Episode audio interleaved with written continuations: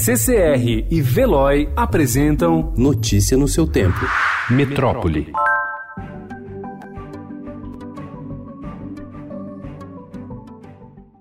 A chegada da primeira das manchas de petróleo cru na costa brasileira foi no dia 30 de agosto.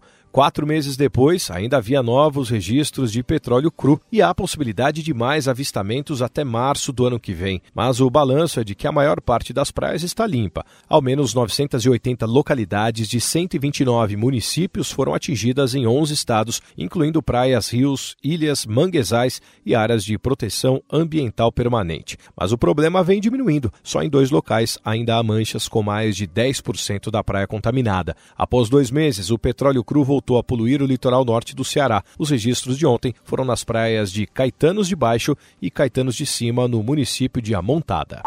Um ano em 12 narrativas. Em 2019, o Brasil viu uma cidade ser devastada pela lama, uma floresta devorada pelo fogo e praias tomadas por manchas de óleo. Um furacão destruiu uma ilha no Caribe e um incêndio consumiu um dos principais patrimônios da França, a Catedral de Notre-Dame, ponto turístico mais visitado do país. Protestos anti-governo pipocaram de Hong Kong ao Chile e a crise migratória nos Estados Unidos produziu uma entre tantas imagens chocantes. Pai e filha salvadorenhos mortos abraçados enquanto tentavam entrar ilegalmente no país. O terror que toma conta das escolas americanas foi reproduzido aqui por dois ex-alunos da Raul Brasil em Suzano e deixou 10 mortos e muitos traumatizados. Dois meses depois, Jair Bolsonaro assinou o decreto que regulou o uso de armas e munições, depois revogado e substituído. Mas não foram só notícias ruins. A consolidação do carnaval de rua na capital paulista levou milhões aos blocos e Ítalo Ferreira fechou 2019 provando que o Brasil é o país da prancha. Ao ganhar o Campeonato Mundial de Surf realizado no Havaí, em cima do também brasileiro e também campeão Gabriel Medina. Eu vejo a vida melhor no futuro. Eu vejo